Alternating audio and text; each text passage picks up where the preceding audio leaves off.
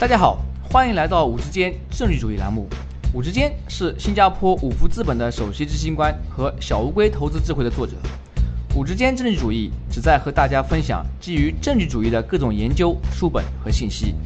这些信息主要覆盖经济、商业、金融和投资领域。在本节目中，我们不会讨论任何五福资本的投资产品信息。所有嘉宾的意见都是他们的个人意见，和五福资本无关。如果您有任何问题或者建议，请联系我们的微信公众号“五之间政治主义”或者微信号 “w o o d s f o r d”。各位听众朋友，大家好，欢迎来到“五之间政治主义”栏目。今天我的嘉宾是香港大学的金融学教授汤永军先生。汤教授拥有美国德州农工大学硕士学位和德克萨斯大学奥斯汀分校金融博士学位。汤教授的研究兴趣。包括信用风险、信用衍生品以及中国银行和信用市场。今天我们要讨论的话题是绿色债券对公司股东有多少价值？汤老师你好，欢迎来到我们的节目。志健你好，谢谢邀请。能否简短的总结一下您和共同作者合作的研究论文 “Do shareholders benefit from green bonds” 中的核心结论？该研究发现有何与众不同之处？好的。这个研究呢，是我和我的博士生张玉普，他现在是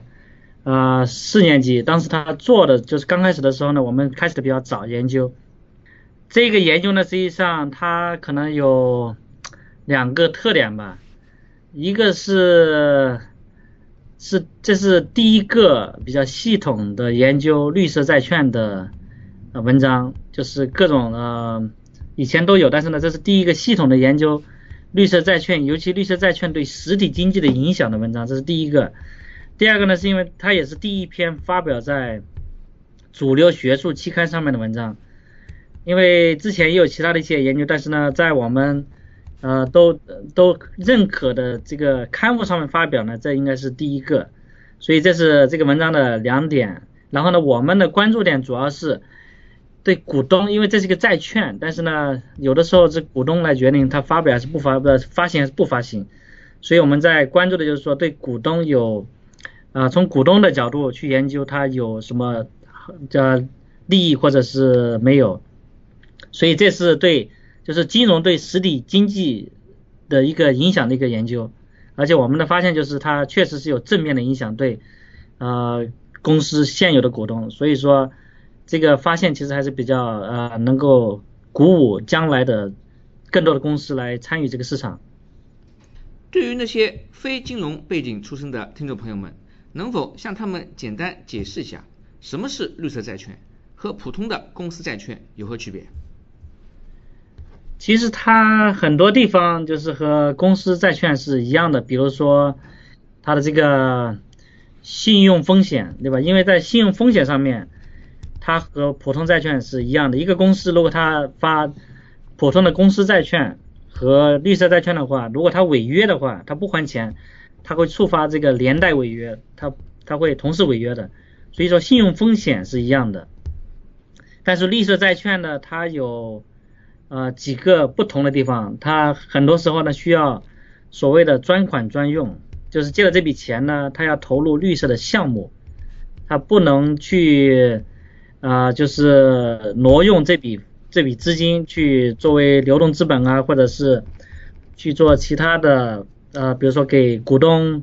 去分红啊等等，它是要专款专用。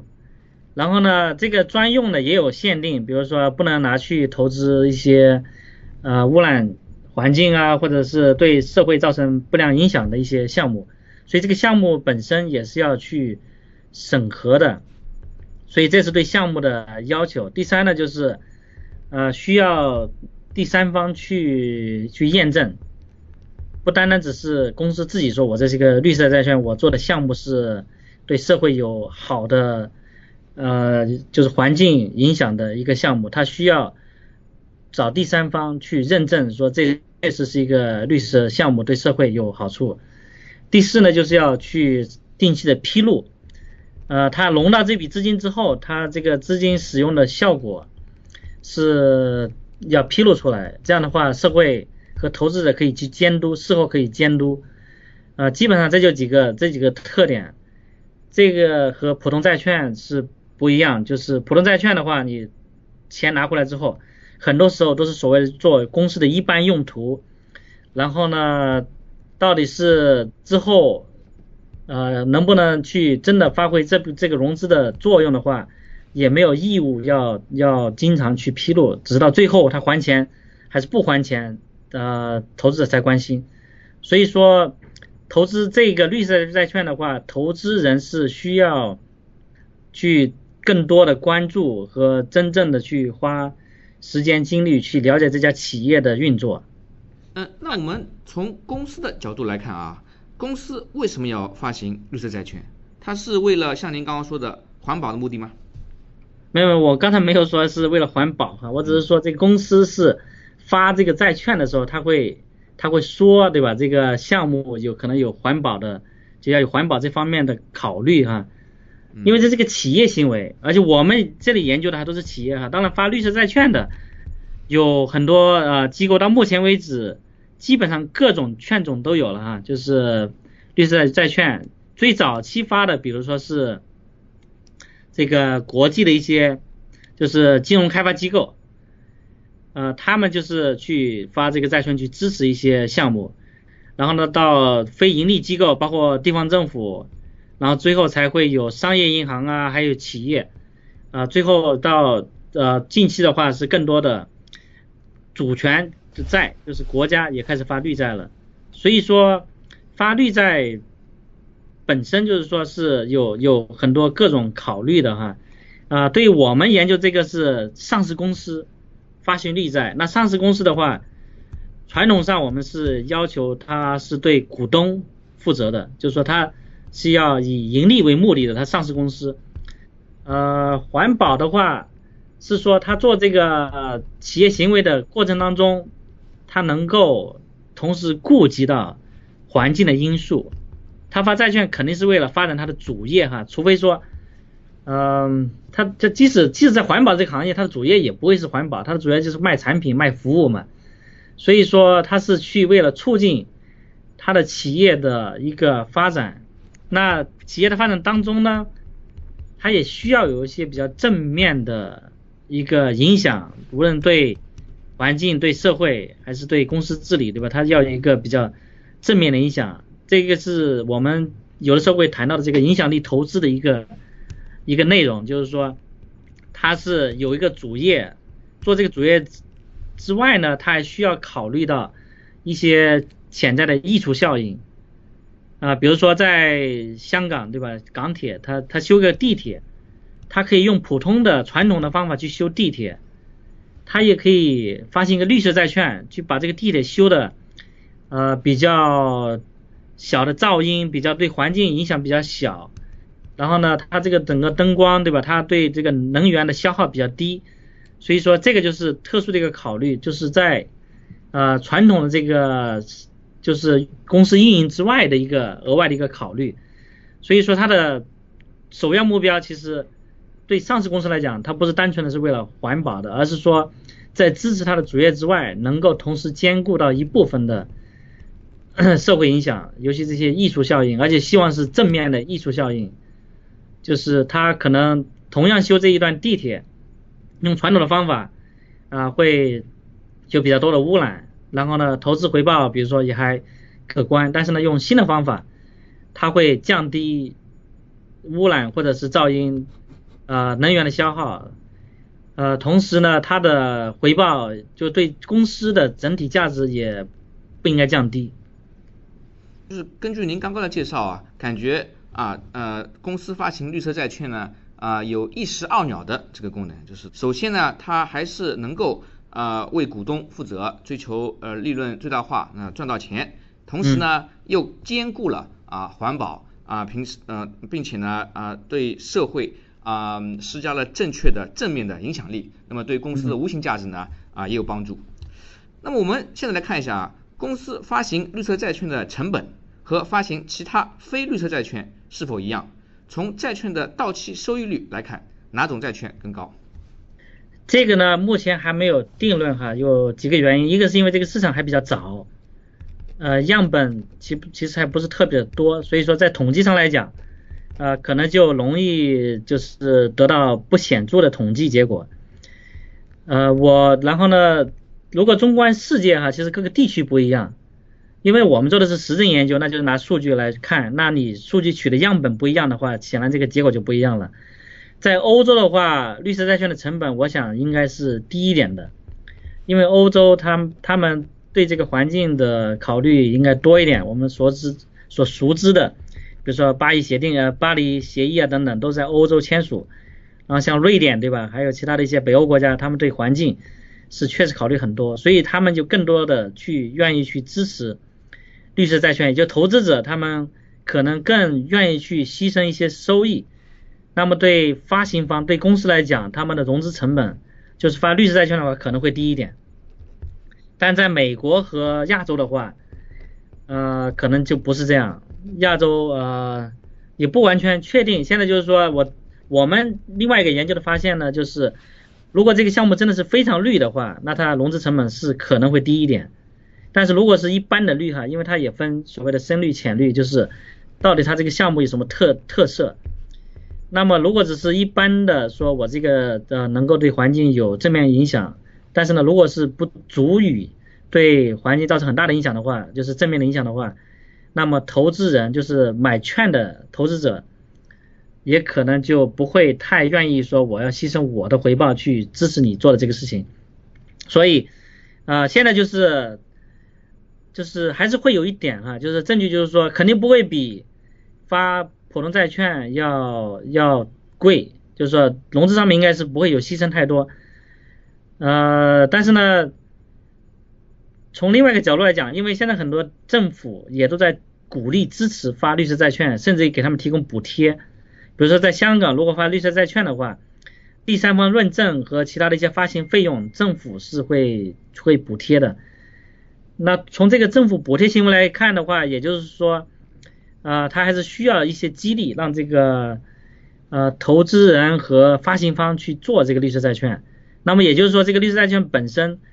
呃吸引程度就是还是需要再再一步提高，否则的话政府也不需要去补贴嘛。所以说这个收益率啊现在跟普通的呃债券是差不多，有一有一部分是会更呃。更就是发行成本会低一点，对对发行人是好的，但是呢，统计上面不是很显著。有的时候你问这些投资人来讲，至少在中国一些投资人他的说法是什么呢？就是说，你这个企业已经去去做这个绿色项目，已经已经博得一些名声了嘛，对吧？你这个已经得得名了，那这个利上面你是不是就得去让一点给给我们投资人呢？所以说，这为什么投资人他不会去？就是他觉得说我们大概大家一一起来分这个好处嘛，你拿了这个名，你这个企业大家会觉得是一个很好的，就是有社会良知的企业。那么对投资的收益上来讲，投资人觉得说那我可能就不能再去，呃，就是我也要分一杯羹嘛。所以这个就是一个解释了，就是为什么它的收益，呃，在亚洲在中国没有比普通债券低的原因。呃，那刚刚啊，我们说过，就是这个绿色债券发行的成本。那当然啊，就像您说的，到最后它这个成本其实是啊，取决于市场上的供求嘛，supply and demand。那么我们现在从债券的购买者角度来看一下，投资者啊，他有什么特别的动机去购买绿色债券？是这种债券能够带来更好的回报呢，还是说可以显示投资者对环保更加关心，因此也有一种示范效应？嗯，有多种原因了，比如说，有的时候政府会鼓励大家去买这个绿色债券，会有一些政策上的安排，比如说银行持有绿色债券，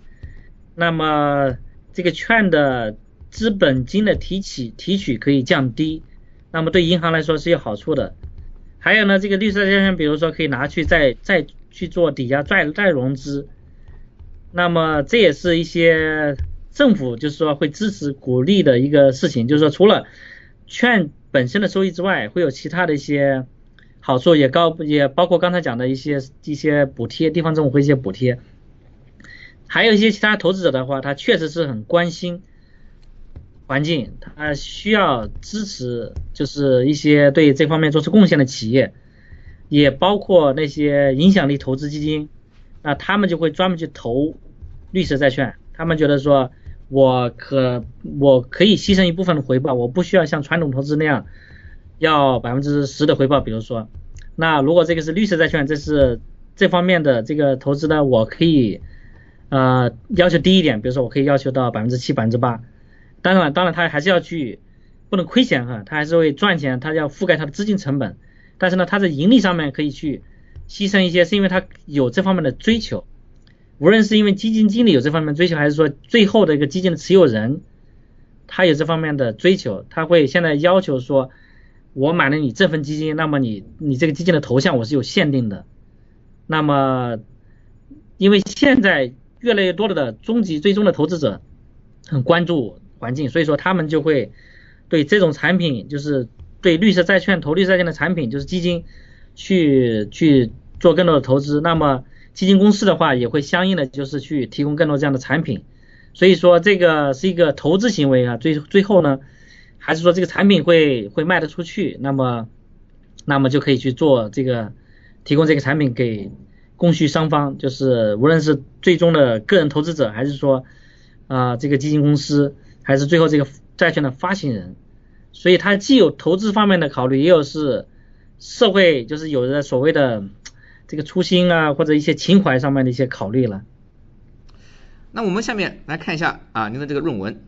您的论文研究了绿色债券和公司股价回报之间的关系。能不能简单介绍一下你们收集的数据库？它覆盖了哪些年份？其中有哪些公司？来自于哪些国家？包括多少绿色债券？信用评级如何？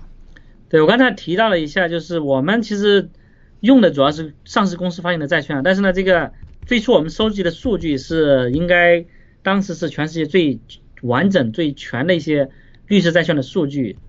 它从零七年就是发行的第一个绿色债券，当然它发当时发行的是。这个欧洲投资银行是一个这个呃金融开发开发性金融机构发的一个这样的绿色债券，然后呢，到慢慢的这个品种开始增多，所以我们的样本因为研究是一八年出来的，所以我们用的是零七到二零一七年这十一年的这个数据，更多的是在后面，比如说一二年左右，一二年到一七年那一段时间是比较多的。然后呢，它也覆盖了，就是就是各一类公司，就就上市公司里面，这是我们的主要能够分析的，因为只有上市公司我们能看到它的这个股价的反应。那么这里面是我们看到的是有一百一百多家到两百家的一个这样的呃这个上数目数目的这个上市公司，这中公司呢包括两大类，一类是银行金融金就叫金融机构，另外一部分是。企业就是那些去真正去做产品的一些企业，然后呢，他们也来自二十八个国家，其实这个国家里面实际上最多的还是中国，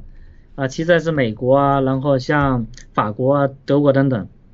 他们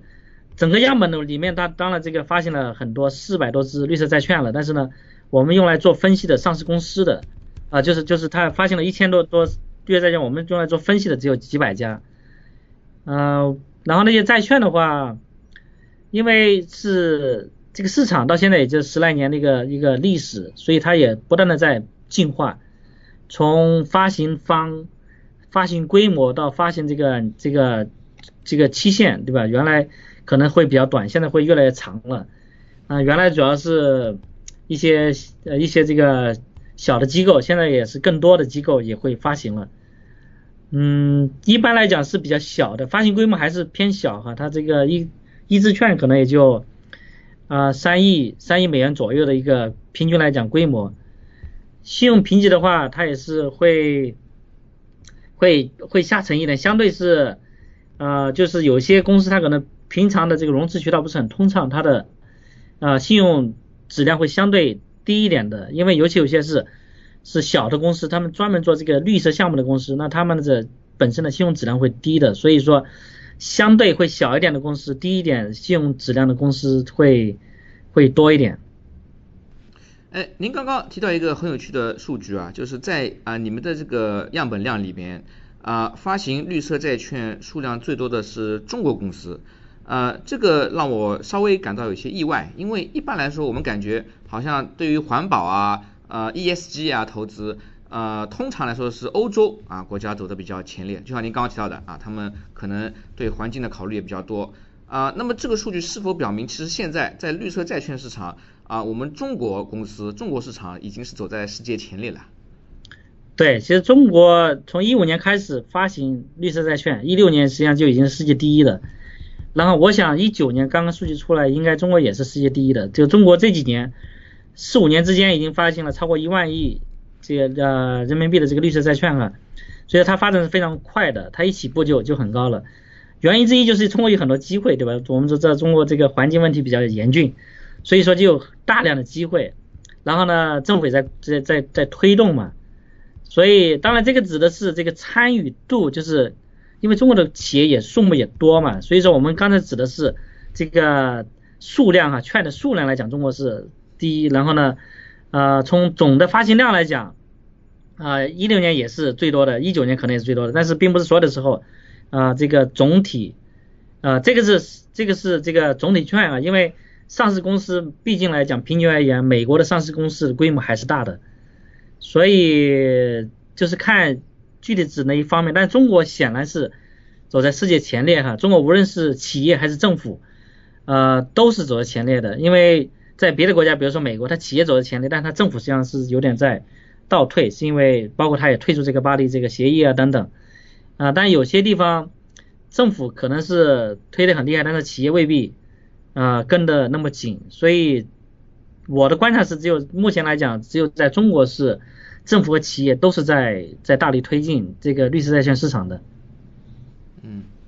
呃，您的研究显示，公司股价和发行绿色债券之间有正相关关系，但是这种正相关关系并非来自于绿色债券更低的融资成本。能不能向听众朋友们简单解释一下这个研究发现？这刚才已经讲了哈，这个融资成本这个这个研究呢，到目前为止是没有一个定论的，就是说。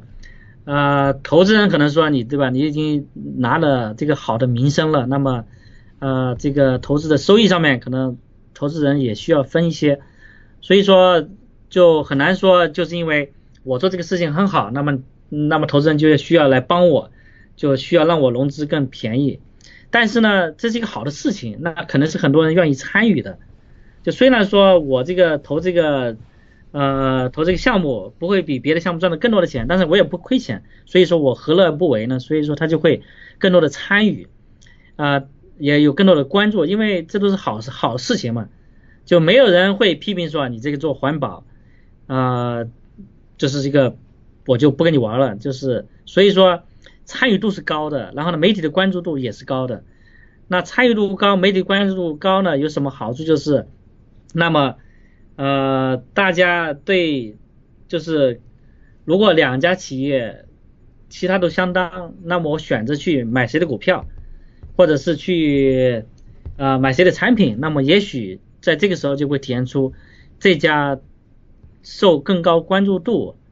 呃的公司，对吧？大家就应该有更多的群众基础和股东基础，也包括用户基础，那么这是它的一个好处的来源了。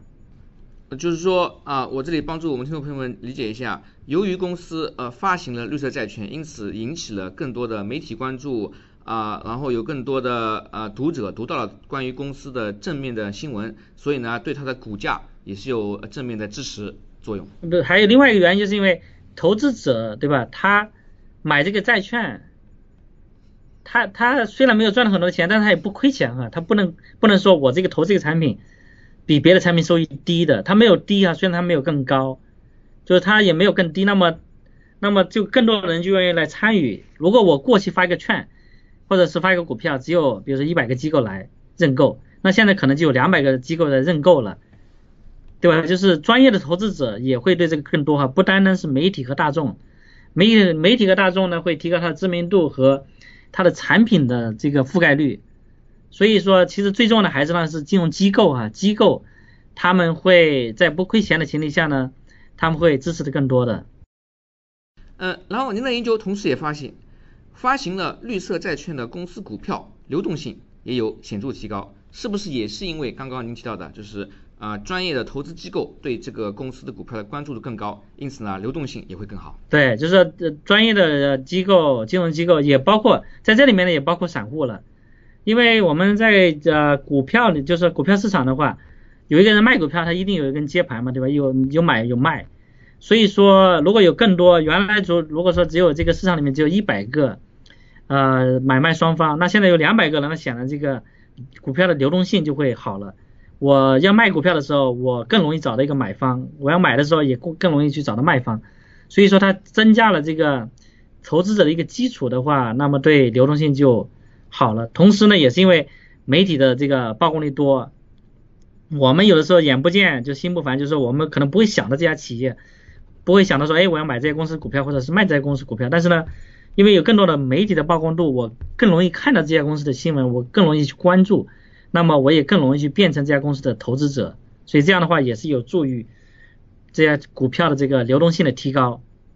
今天我们主要讲了啊，公司啊发行绿色债券对它的啊股票有哪些影响。那么这也同时让我想到，过去几年啊，有一个非常流行的投资概念，就是 ESG。啊，就是跟那些社会呃影响，然后环保相关的那些呃投资的呃嗯背后的推动力量，呃，但是呢，对于 ESG 呢，它是一个嗯包括一些争议性的话题啊，比如说美国经济学家弗里德曼曾经说过，公司应该只有一个社会责任，那就是追求股东利润最大化。投资传奇巴菲特也曾经指出，公司不应该有道德价值判断。对这个问题，您的看法是怎么样的？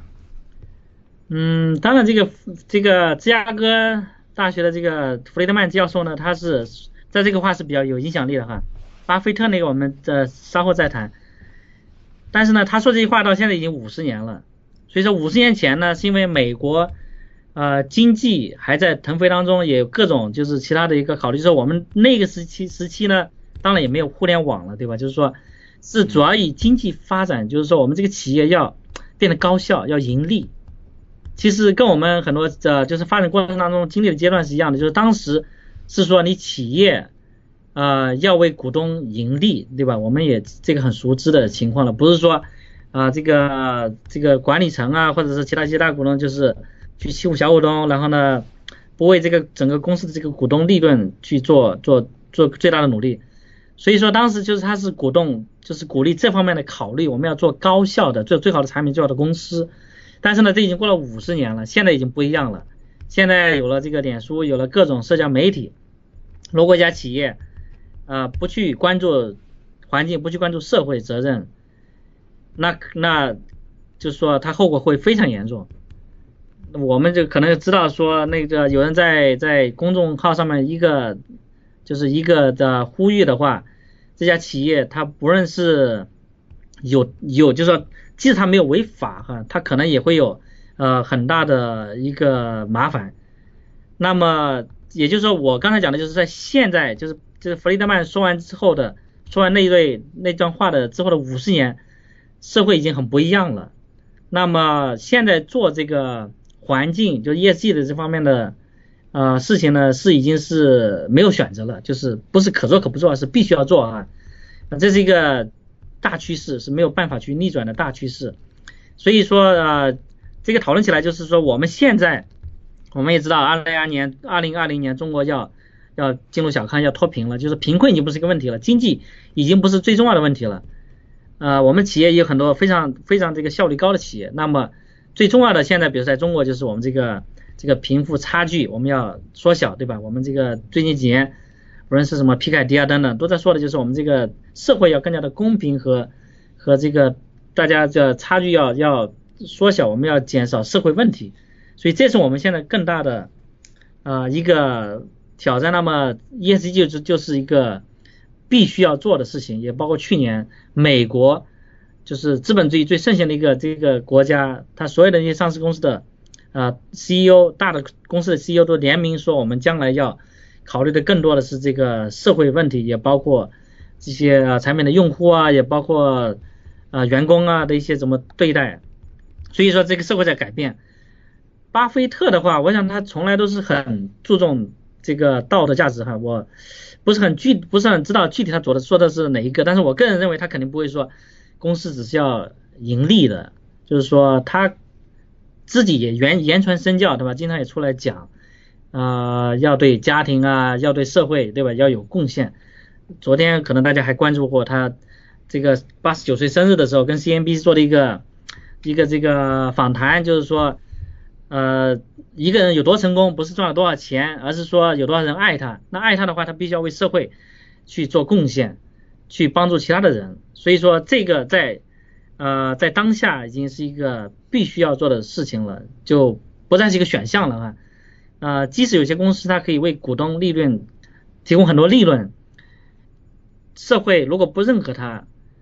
有可能会有很大一个崩溃的危险。比如说，大家在呃公众号啊或者其他社交媒体上面一呼吁，它可能就就它整个社这个产品就卖不出去啊，或者是呃他公司就无法运行了。比如说这个供货商不给他提供原材料，或者工人不给他上班了等等，这个都可能发生啊，是非常非常可能的呃一个事情。所以说，现在企业是必须要做这方面的。啊，就 ESG 上面的一个安排。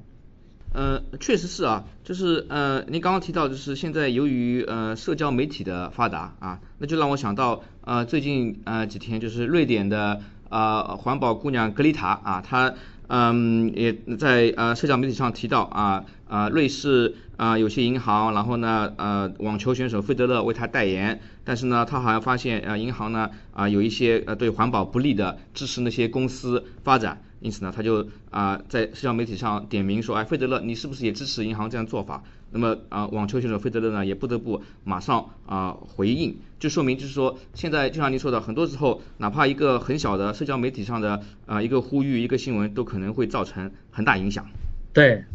而且刚才你讲的这个这个小女孩对吧？她也是去年的时代这个风云人物呃，就是年度风云人物对吧？所以说这也是本身也反映，就是说大家现在对。这个问题非常的关注，甚至是说是最关注的，呃，关注度甚至比这个特朗普还高，对吧？就是说他是呃投票选出来的这个第一名，那个都已经超过这个特朗普的关注度了。好的，今天由于时间有限，我们的谈话就到此为止。在节目最后，您还有什么建议或者想法，想和我们听众朋友们分享一下？我就是建议大家是多关注呢，也尽量多参加，就是我们。这个知行合一，对吧？我们了解了之后，如果不参加的话，比如说，同时平时有一些小事情可以做，呃，少用空调啊等等的，这是一部分。但是呢，还有一点更重要的哈，因为我是一个金融学教授，我也是港大的这个金融系的系主任，我我们当然还是要重视金融哈，就是说金融要为实体经济服务。但是呢，很多我们做的这个事情呢，我们不是为了环保而环保的。我们是说，我们要发展经济、发展民生的前提呢，也是要顾及到这些环境、社会的啊因素。就说影响力投资还是投资哈，至少我目前认为至少还是三七三开，就是百分之七十还是投资啊，百分之三十呃才是去做影响力，才去关注社会和环境。如果说我们现在呃大家都没有饭吃了，对吧？然后去谈那些。环境问题，那显然我觉得本身也是不是很道德的，因为我们也经历过很多这样的情况，所以说还是要有一些主业，这个主业不能去完全超过了我们只是单纯的谈情怀，说我们什么都不干了，对吧？我们回到原始社会，没有任何的环境问题了，那么这肯定不是大家所希望看到的，所以说还是要发展经济，就是重视金融，同时呢，啊，就是现在慢慢的要更多的百分之，比如说百分之三十的。一些收益我们可以用来换的更好的环境和更好的社会。谢谢收听五之间政治主义频道。如果您有任何问题或者建议，请联系我们的微信公众号“五之间政治主义”或者我们的微信号 “w o o d s f o r d”。祝您有美好的一天。